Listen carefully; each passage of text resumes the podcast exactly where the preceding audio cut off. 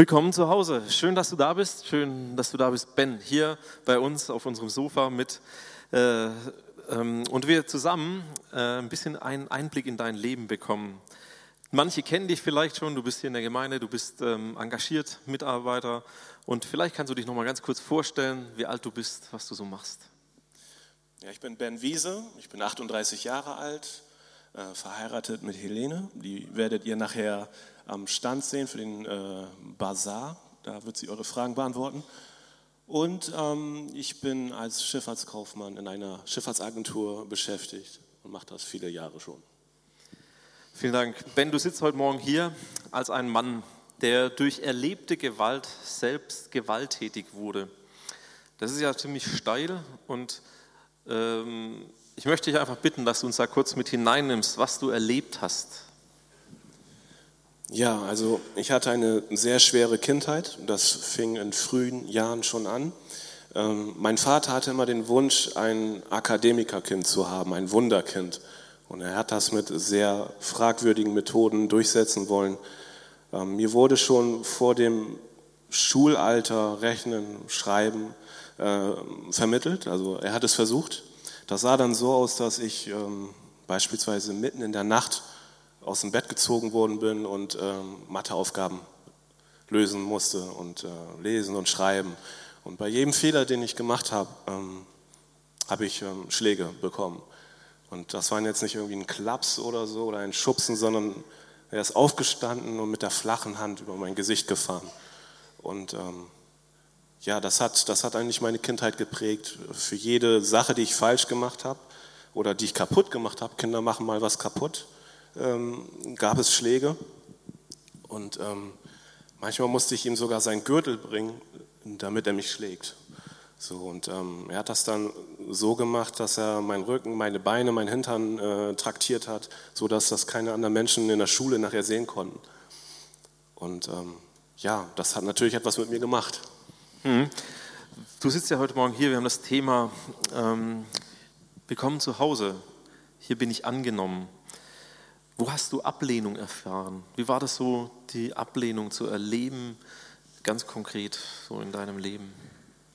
Ja, Ablehnung habe ich erstmal vom, im Elternhaus erfahren. Also so habe ich es einfach gefühlt. Mein Vater war nie zufrieden mit mir. Ähm, meine Mutter ist irgendwie damit reingegangen und ähm, hat mir auch das Gefühl vermittelt, dass ähm, egal was ich tue, es reicht nicht. Und äh, als dunkelhäutiges Kind in Deutschland aufzuwachsen war damals äh, schwierig und es ist heute noch. Und ähm, schon in der Schulzeit gab es deswegen viele ähm, ja, Schwierigkeiten. Ich habe die Schwierigkeiten so gelöst, dass ich die Kinder dann verprügelt habe, während der Schulpause oder auch danach. Mein Dad hatte mir oft eingeimpft, wenn dich ein Kind beleidigt wegen deiner Hautfarbe, dann vermöbel es, damit es Respekt bekommt. Habe ich getan und ähm, die Lehrer haben natürlich den Kontakt zu meinen Eltern hergestellt, haben gesagt, so geht das nicht. Und mein Vater war peinlich berührt und hat mich deswegen dann auch wieder geschlagen. Also ja, Ablehnung bei Kindern, bei meinen Eltern. Die Ablehnung bei Kindern war auch so, dass sie Angst hatten oder teilweise haben sich auch Freundschaften entwickelt und man hatte zu Kindergeburtstagen eingeladen und ähm, ich wurde meistens nicht eingeladen.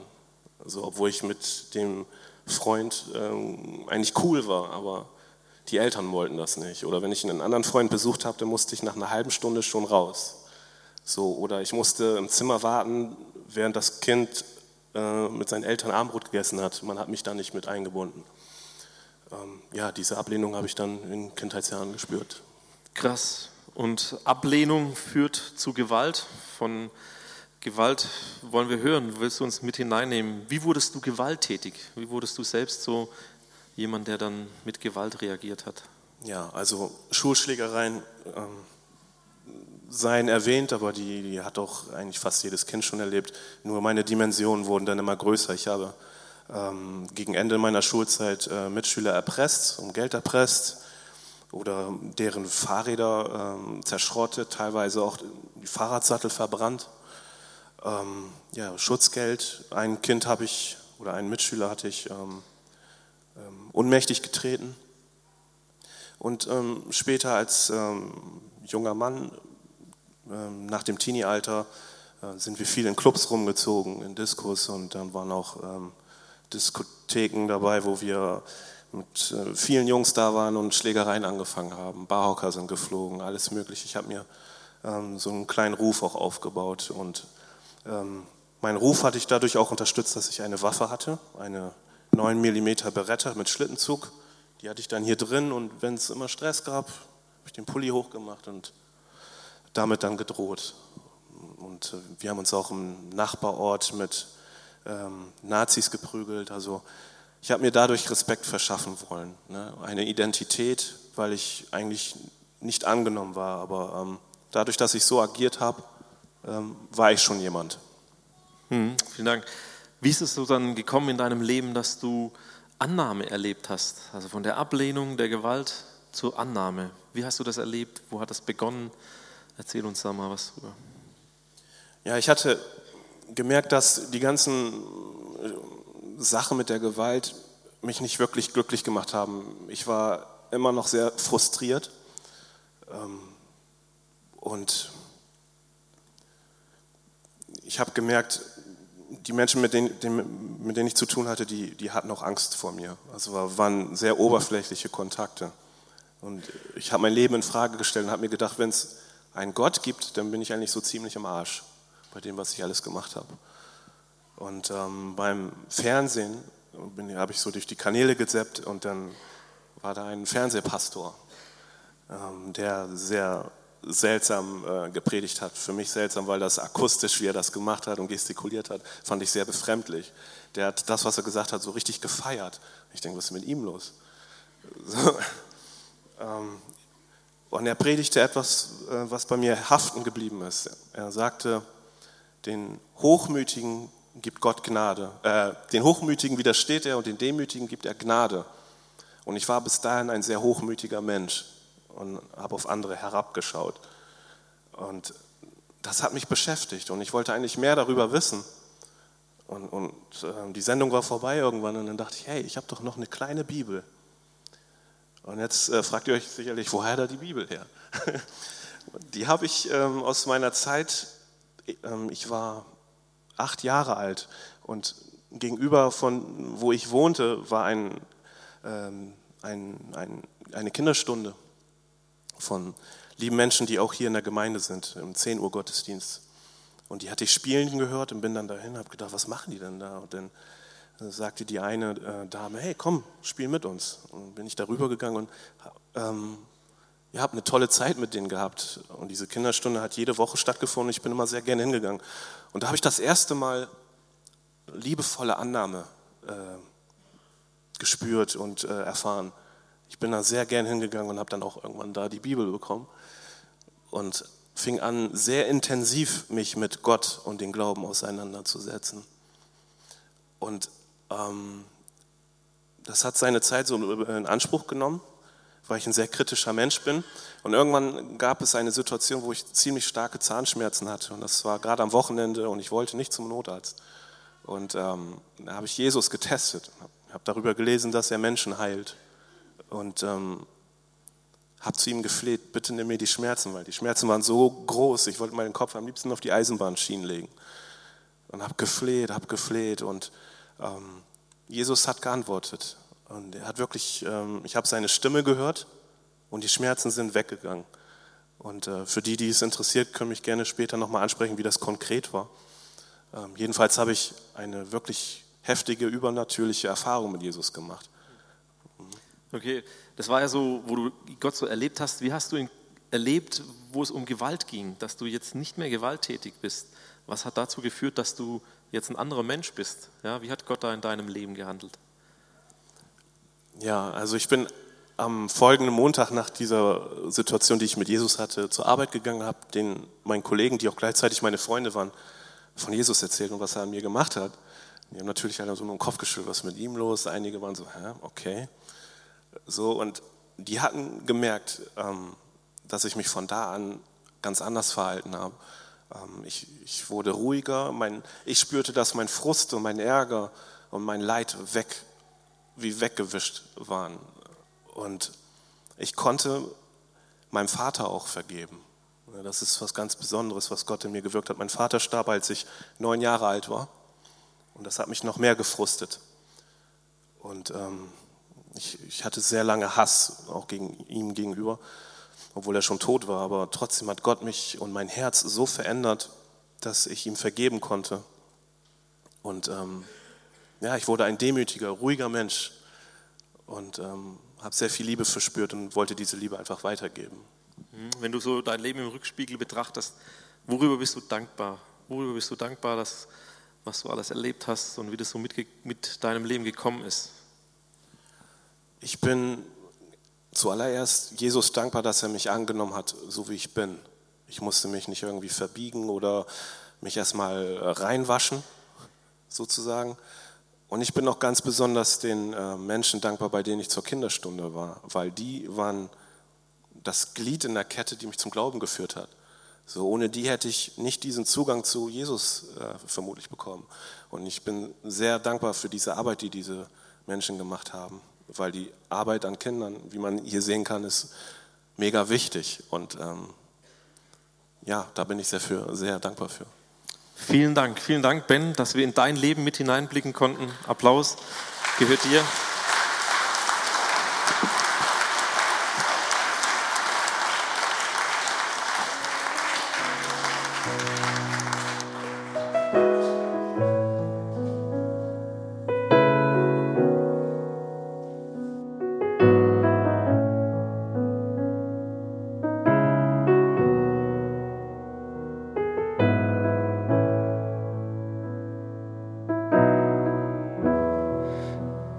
Wie man aufwächst, so wird man geprägt. Das, was Menschen zu einem sagen, das, was sie mit einem machen, das hinterlässt Spuren. Und besonders das, was in der Kindheit und Jugend passiert, das hinterlässt tiefe Spuren. Manche begleiten einen ein Leben lang bis ans Grab. Ben wurde gewalttätig, weil er Gewalt an sich erlebt hatte. Und so versuchte er sich Respekt, Anerkennung bei anderen zu verschaffen.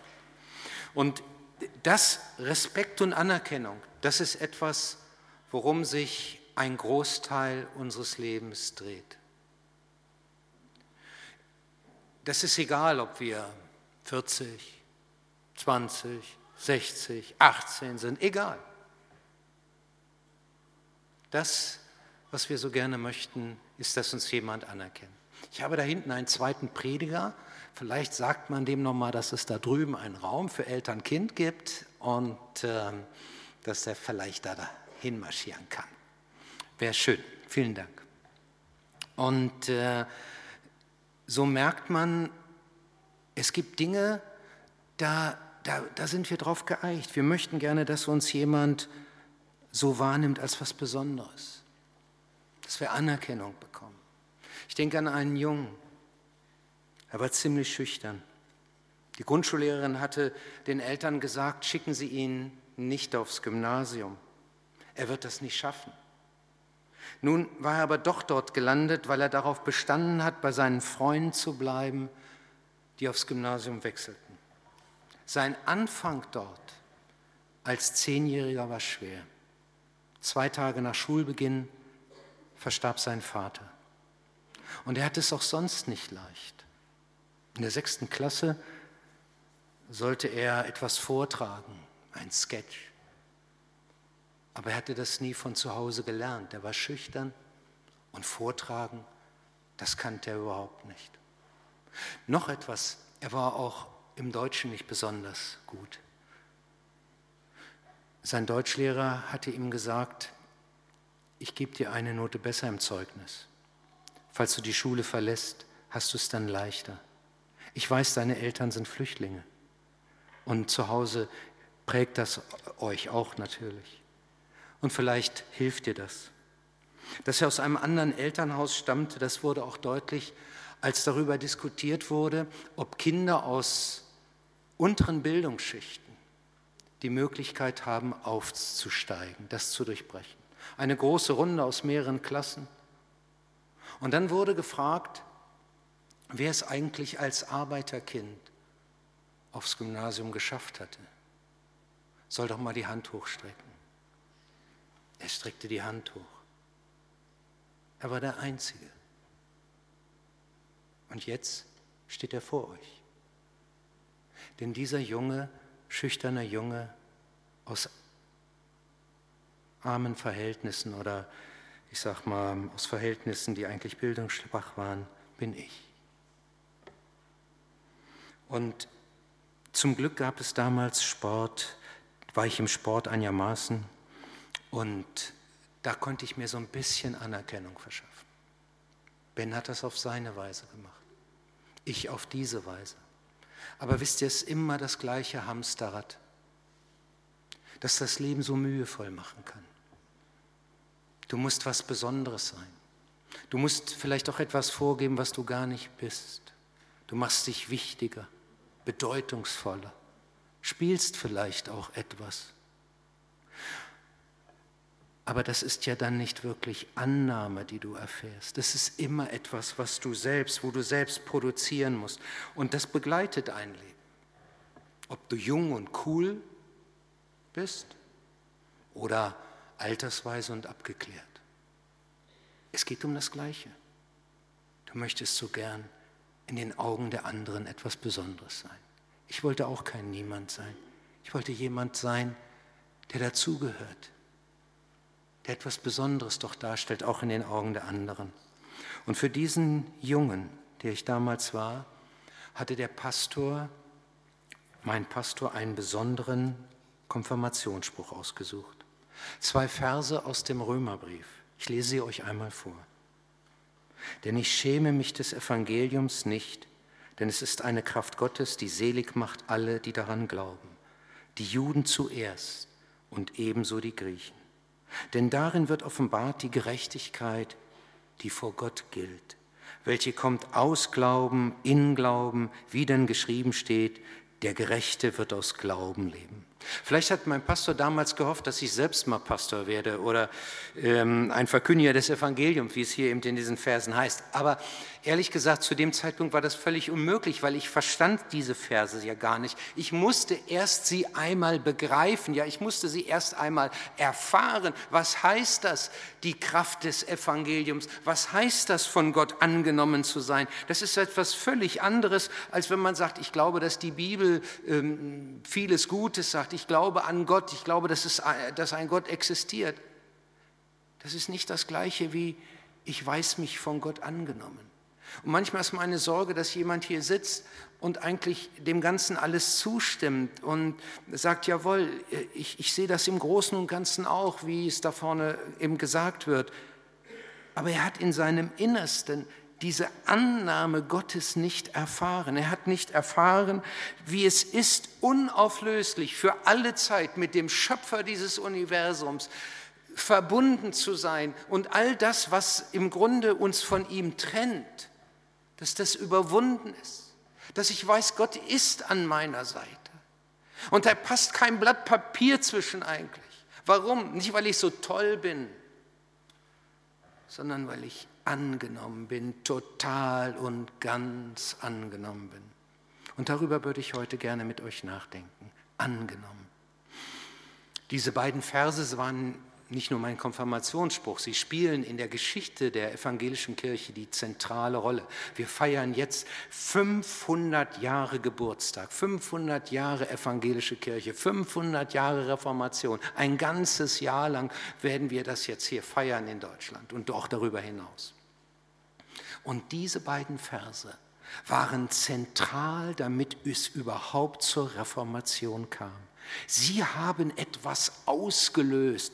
Luther sagt, als ich über diese beiden Verse in meinem Turmgemach, in meinem Studierzimmer nachdachte, hat mir der Heilige Geist die Schrift offenbart. Ich ging so lange in der Irre und wusste nicht, woran ich war. Ich wusste wohl etwas und wusste doch nicht, was es war. So lange, bis ich an die Stelle Römer 1, 17 kam. Und ich dachte, vielleicht ist das auch so die Situation von manchem unter uns.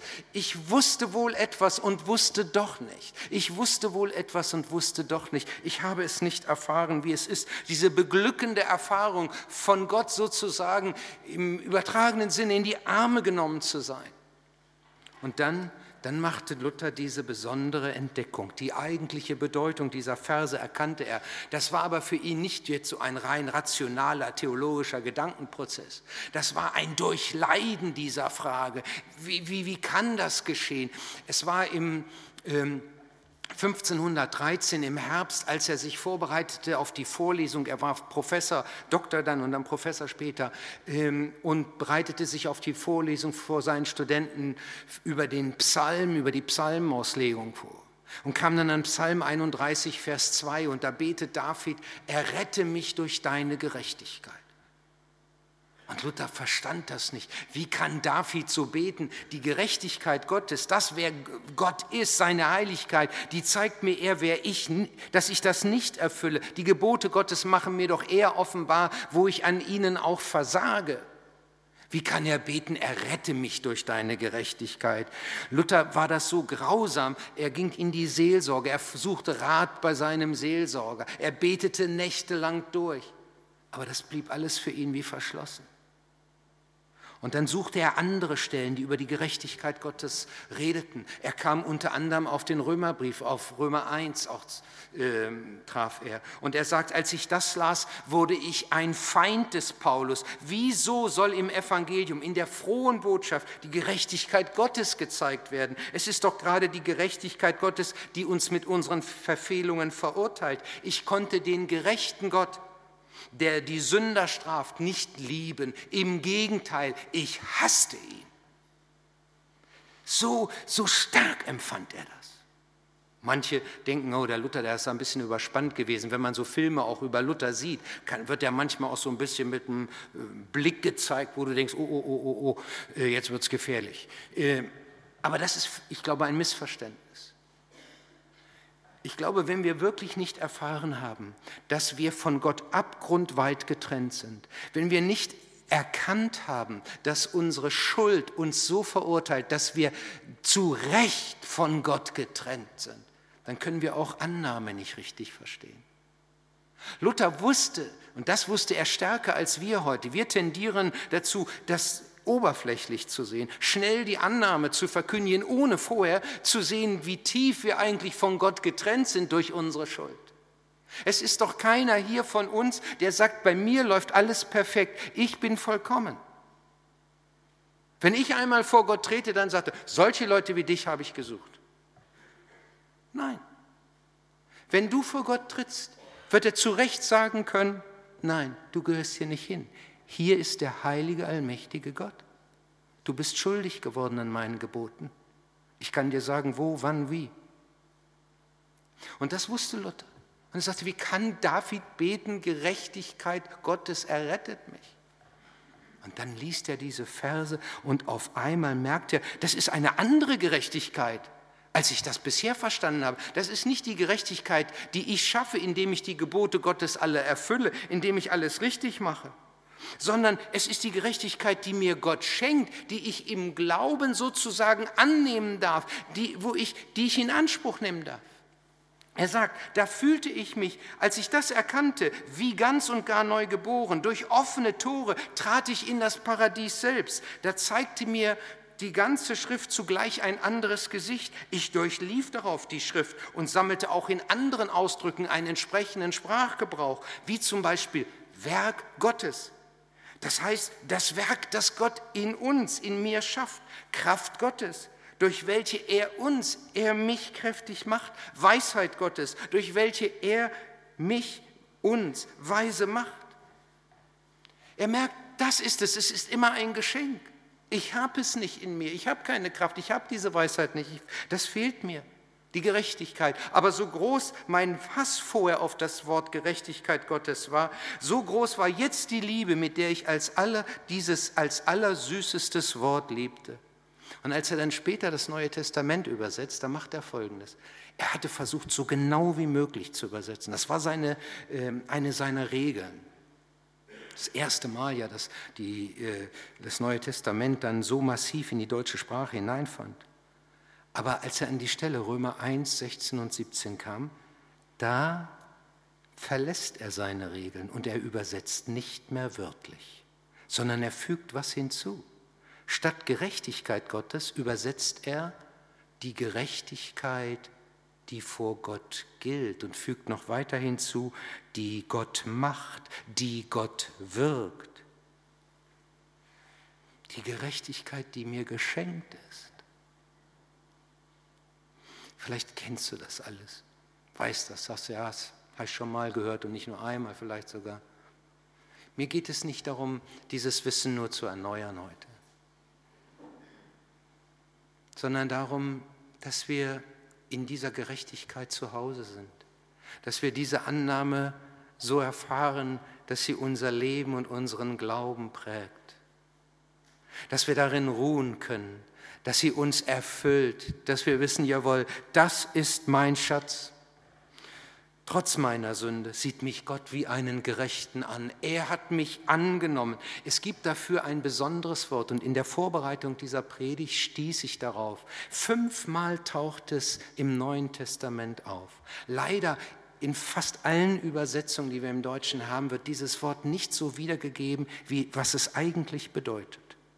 Da steht im Griechischen Hyothesia. Und das heißt, wenn man es genau übersetzt, Annahme an Sohnes statt. Annahme an Sohnes statt. Und es ist kein Zufall, dass es dreimal im Römerbrief auch tauft. Römer 8, Vers 15. Ihr habt den Geist der Annahme an Sohnes statt. Manche könnten auch sagen Adoption, aber das verkürzt das etwas wiederum. Der Annahme an Sohnes statt erfahren. Römer 8, Vers 23. Wir sehnen uns nach der Annahme an Sohnes statt.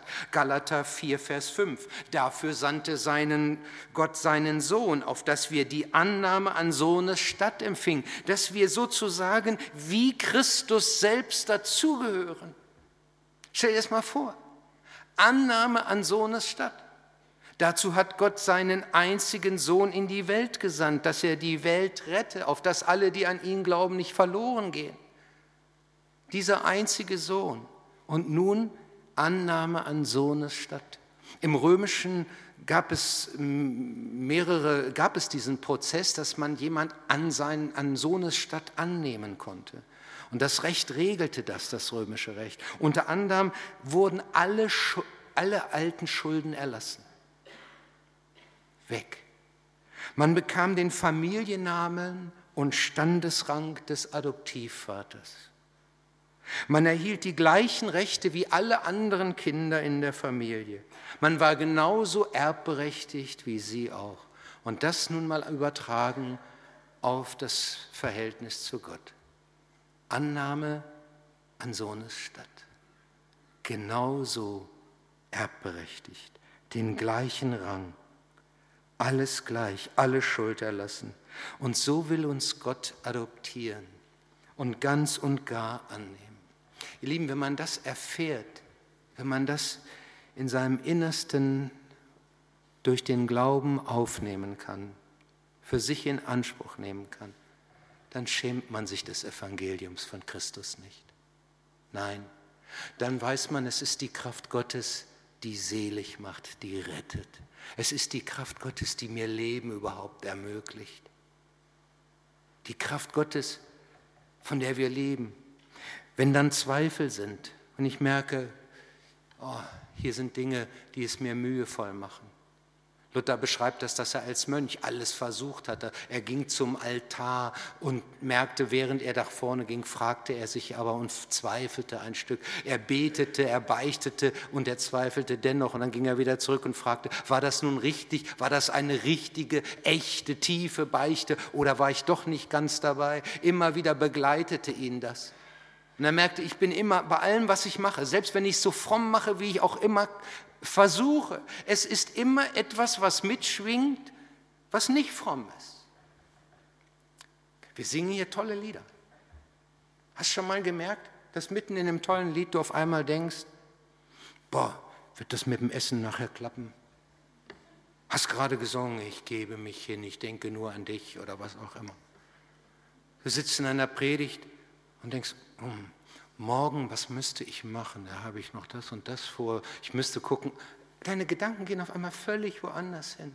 Du, das kann ja sogar, du betest das Vaterunser und fährst auf zwei Rädern, also so. Die eine betet hier automatisch, vielleicht weil du das so lange schon geübt hast, und der andere Gedanke geht ganz woanders hin. Was ein richtiges Vaterunser? Echt tief? Hingabe? Ist immer tief? Nein, da schwingen immer Dinge mit. Und es gibt nur eine Chance, dass uns einer gerecht spricht, der vollkommen gerecht ist. Und das ist dann die Annahme Gottes, dass er uns so annimmt, wie wir sind, mit unseren Fehlern. Wir wollen das nicht jetzt oberflächlich verstehen, als ob wir das kaschieren müssten, dass wir ja gar nicht so schlimm sind und was auch immer. In Gottes Augen, gegen Gottes Gerechtigkeit versagen wir. Aber umso mehr kann man sich freuen, Herr, davon lebe ich ja, die Gerechtigkeit, die Kraft Gottes, die du bist, die Schuld. Wenn ich Schuld habe, weiß ich, es ist deine Kraft, die mich selig macht, die mich rettet. Der Gerechte wird aus Glauben leben. Er ist angenommen. Und dann, wenn er angenommen ist, dann gehört etwas unbedingt mit dazu. Er ist nicht nur angenommen, sondern er ist auch aufgenommen. Angenommen bei Gott sein bedeutet auch aufgenommen, und zwar aufgenommen in sein Reich, aufgenommen in seine Gemeinschaft. Paulus drückt das so aus, denn durch den Glauben an Jesus Christus seid ihr nun alle zu Kindern Gottes geworden. Ihr gehört zu Christus, weil ihr auf seinen Namen getauft seid. Jetzt ist es nicht mehr wichtig, ob ihr Juden oder Griechen, Deutsche oder Migranten oder Syrer oder was auch immer seid, Sklave oder Freier, Männer oder Frauen. In Christus seid ihr alle eins. Aufgenommen, völlig aufgenommen.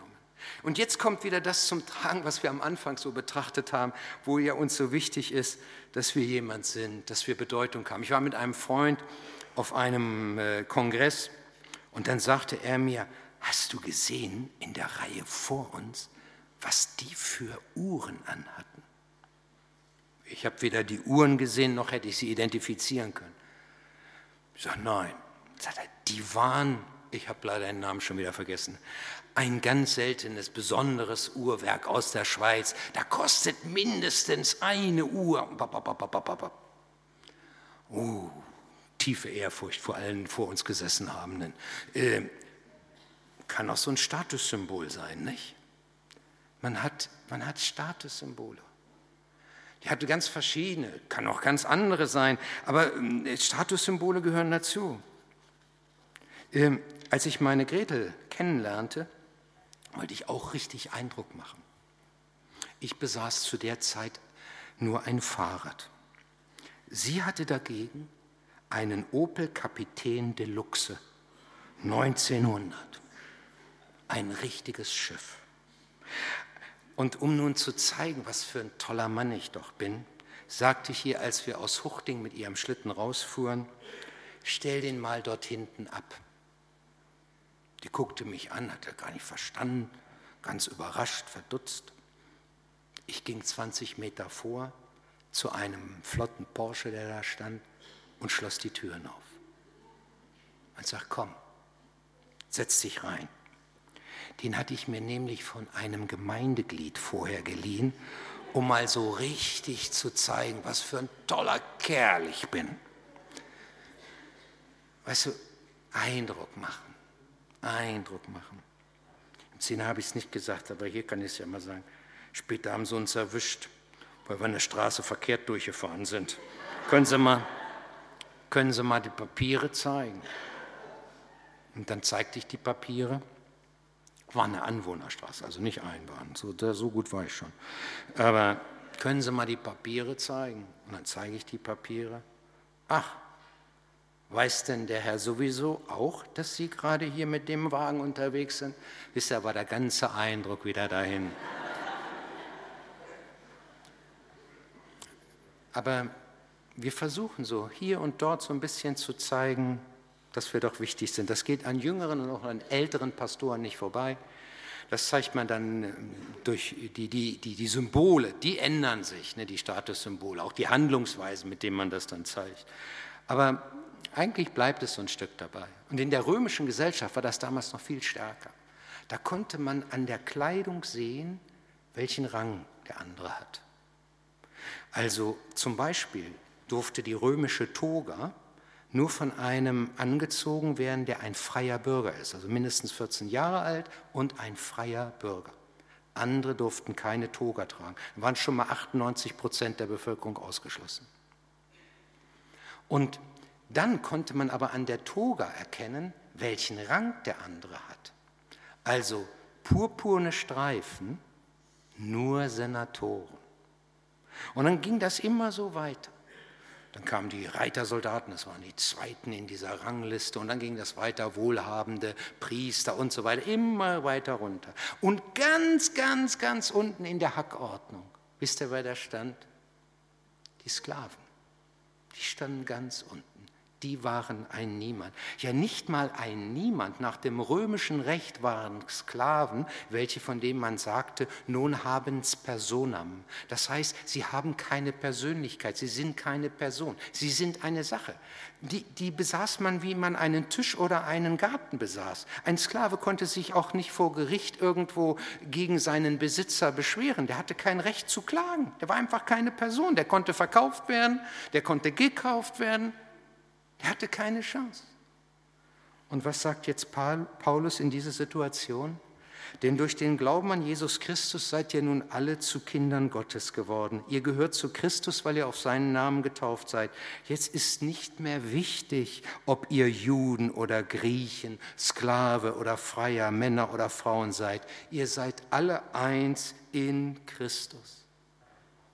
Diese Rangordnung der Umwelt wird in der Gemeinde aufgelöst.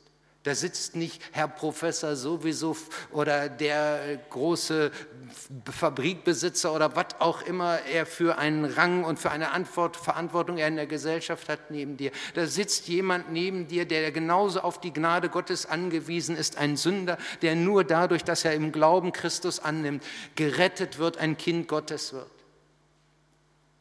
Es gibt nicht mehr dieses oben und unten.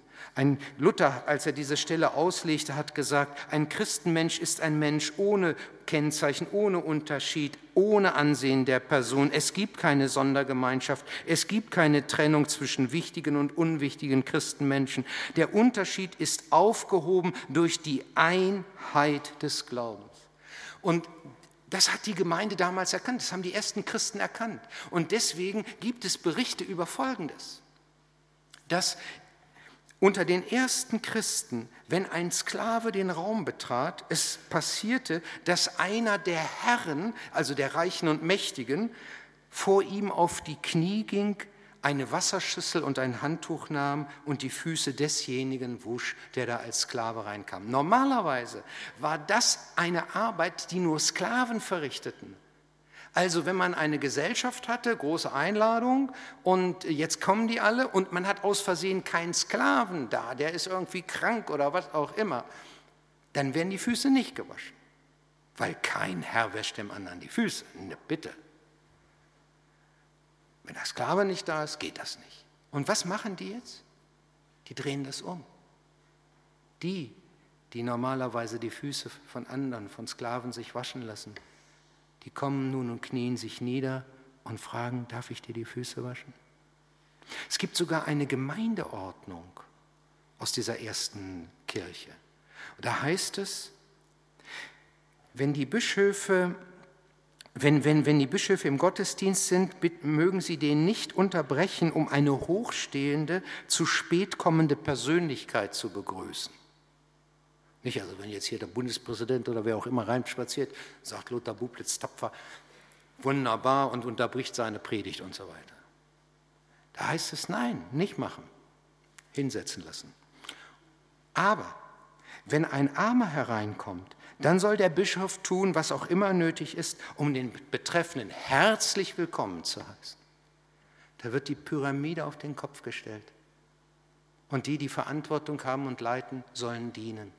Das ist die Weise, wie, wie Jesus Christus seine Mannschaft bauen will. Das ist die Weise, wie er uns hier im Miteinander zusammenfügt. Es ist kein Zufall, dass der Galaterbrief auch zu den Lieblingsbriefen von Luther gehört hat. Er sagte, ich, mit diesem Brief bin ich verheiratet. Das ist meine Käthe von Bora, also so hieß seine Ehefrau Käthe von Bora. Warum? Weil hier etwas deutlich wird, was Gott macht. Annahme und Aufnahme. Wir sind Teil seines Reiches, Teil seiner Gemeinde. Und wisst ihr, wo das stark zum Ausdruck kommt? Im Abendmahl. Da kommen wir alle gleich. Im Abendmahl nehmen wir das an. Das Abendmahl sagt, Herr, ich weiß, dass ich selbst es nicht schaffe, vor dir bestehen zu können. Aber ich setze mein ganzes Vertrauen, meinen ganzen Glauben darauf, dass du durch dein Kommen in diese Welt, durch dein Sterben am Kreuz, alle Schuld von meinem Leben weggenommen hast und stattdessen mir vollkommene Gerechtigkeit schenkst. Vielleicht hast du das noch nie so empfunden, nur so gemacht für dich. Dann lade ich dich ein, das heute vielleicht zum ersten Mal zu machen. Nicht nur einfach hier hinzugehen, sondern zu sagen, das ist ein bewusster Gang, den ich jetzt gehe. Ich möchte genau das in Anspruch nehmen. Vielleicht ist das auch dein Leben, wo du sagst, jawohl, so bin ich immer unterwegs. Dann soll dieses Abendmahl dazu dienen, heute das festzumachen, erneut darauf dein Leben zu gründen. Wir werden jetzt gleich eine Zeit haben, wo jeder von uns so vor Gott innerlich treten kann, für sich. Und das mit Gott besprechen kann, Gott sagen kann, was ihm auf dem Herzen ist, vielleicht auch an Schuld, an Versagen, ihm nennen kann. Und dann, dann werde ich diese Zeit hier mit einem Gebet schließen und danach werden wir ins Abendmahl eintreten. Wir werden einfach einen Moment still.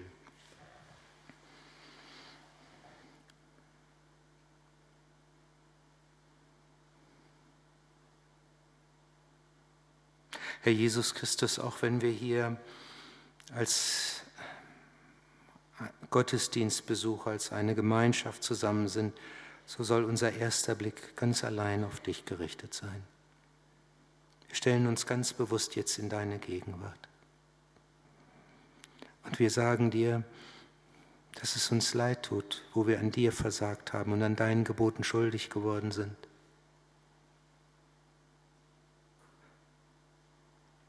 Und wir sagen dir gleichzeitig, dass es nichts Größeres gibt und nichts Schöneres, als dass du uns vergibst. Ja, dass du nicht uns nur bloß vergibst, sondern dass du dein Leben gelassen hast für uns, damit wir Vergebung erfahren können. Dass du den Himmel verlassen hast, bloß für uns, damit wir in den Himmel kommen können. Herr Jesus Christus, wir danken dir dafür und wir bitten dich, dass du uns jetzt das tief ins Herz fallen lässt. So wollen wir mit dir zusammen dieses Abendmahl feiern. Amen.